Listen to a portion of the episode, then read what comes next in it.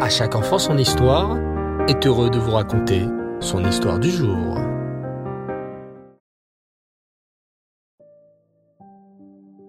Bonsoir les enfants, Reftov. J'espère que vous allez bien et que vous avez passé une belle journée. Baou Hashem. Alors nous nous retrouvons ce soir pour les paraboles du Ben Ishraï. Écoutez bien. Dans une classe, il y avait deux camarades qui étaient amis. Avraham et Shimon. Avraham était le plus jeune, mais il était aussi le plus doué pour étudier et apprendre tout ce que leur maître leur enseignait. Shimon, lui, de son côté, était plus simple, et il était distrait, et n'écoutait pas toujours son professeur. Du coup, il n'avait pas de très bonnes notes. Mais les deux garçons étaient amis, et donc, dès que Shimon avait besoin d'aide, Avraham volait à sa rescousse. Il lui expliquait les leçons quand son ami n'avait pas compris, l'aidait à réviser ses leçons et faire ses devoirs, et lorsque le professeur interrogeait Shimon et que ce dernier ne connaissait généralement pas la réponse, Avraham l'aidait autant qu'il pouvait. Le maître voyait bien qu'Avraham aidait souvent son ami Shimon, mais il le laissait faire, car cela évitait à Shimon d'avoir honte devant ses camarades. Et le professeur était toujours impressionné par l'intelligence et le bon cœur de son élève Abraham. Dans la classe, il y avait un autre élève qui ne voyait pas l'amitié entre Abraham et Shimon d'un très bon œil. C'était Michael, qui était jaloux et qui aurait bien aimé recevoir de l'attention de la part d'un ami ou de la part de son professeur. Ah, cet Avram m'énerve. Il y en a tout le temps que pour lui. Comme il est gentil, comme il est serviable, comme il est intelligent, ça me fatigue, moi, tout ça. Au fur et à mesure du temps, cette jalousie se transforma en haine de Michael envers Avram. Tant et si bien qu'un soir, alors que les garçons rentraient chez eux et que Shimon passait dans la rue de Michael, ce dernier lui lança une pierre et le blessa au pied. Aïe aïe aïe, ça fait mal. pleura Shimon, qui ne comprit pas ce qui lui était arrivé, ni pourquoi Michael, son camarade, l'avait frappé. La blessure de Shimon le força à rester plusieurs jours alité, et donc à ne pas venir en classe. On interrogea alors Michael, le coupable. Que t'a fait Shimon? Il ne t'a rien fait de mal. Et habituellement, c'est Avram que tu n'aimes pas. Pourquoi as-tu alors voulu frapper Shimon, qui est innocent?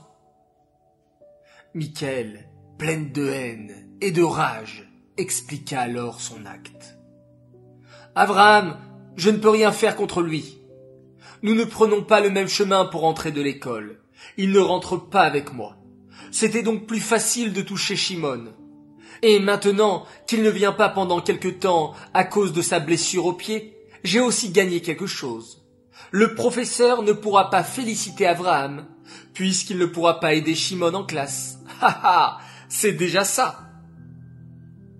Il faut comprendre qu'un papa aime toujours ses enfants. Mais il a deux façons de les aimer. Le papa peut aimer l'enfant avec toutes ses qualités, mais parfois l'enfant ne se comporte pas comme son papa le voudrait. Il fait des bêtises. À ce moment-là, le papa aime aussi son enfant, mais cette fois-ci, il aime en se rappelant que la bêtise de son enfant n'est pas aussi importante que celle d'autres enfants. Nous sommes les enfants d'Hachem, et il est notre Père lorsque nous nous comportons bien, il nous aime d'un amour infini. Mais parfois, quand nous ne respectons pas la Torah comme nous le devrions, Hachem regarde les autres peuples. Et à ce moment-là, il voit que notre comportement est tout de même meilleur que celui des autres nations, et cela renforce l'amour d'Hachem pour les béné Israël.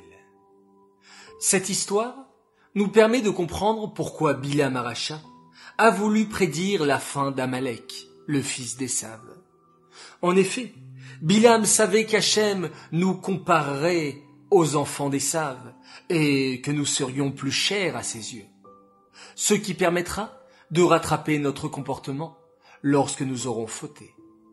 Qu'Hachem fasse que notre comportement soit irréprochable et qu'Hachem nous aime donc de tout son amour infini sans avoir besoin de nous comparer à qui que ce soit et qu'il nous envoie ainsi immédiatement la Géoula Shelema, la délivrance finale. Amen. La parabole, le machal, se termine ainsi. Bien entendu, il ne faut surtout pas se comporter comme l'a fait Michael. Attention à nos gestes, à nos paroles et à nos pensées. Qu'ils soient toujours impeccables. Cette histoire est dédiée Lelou Nishmat, Yosef Tzvi Chaim ben Rav Simcha Bounem, la Shalom.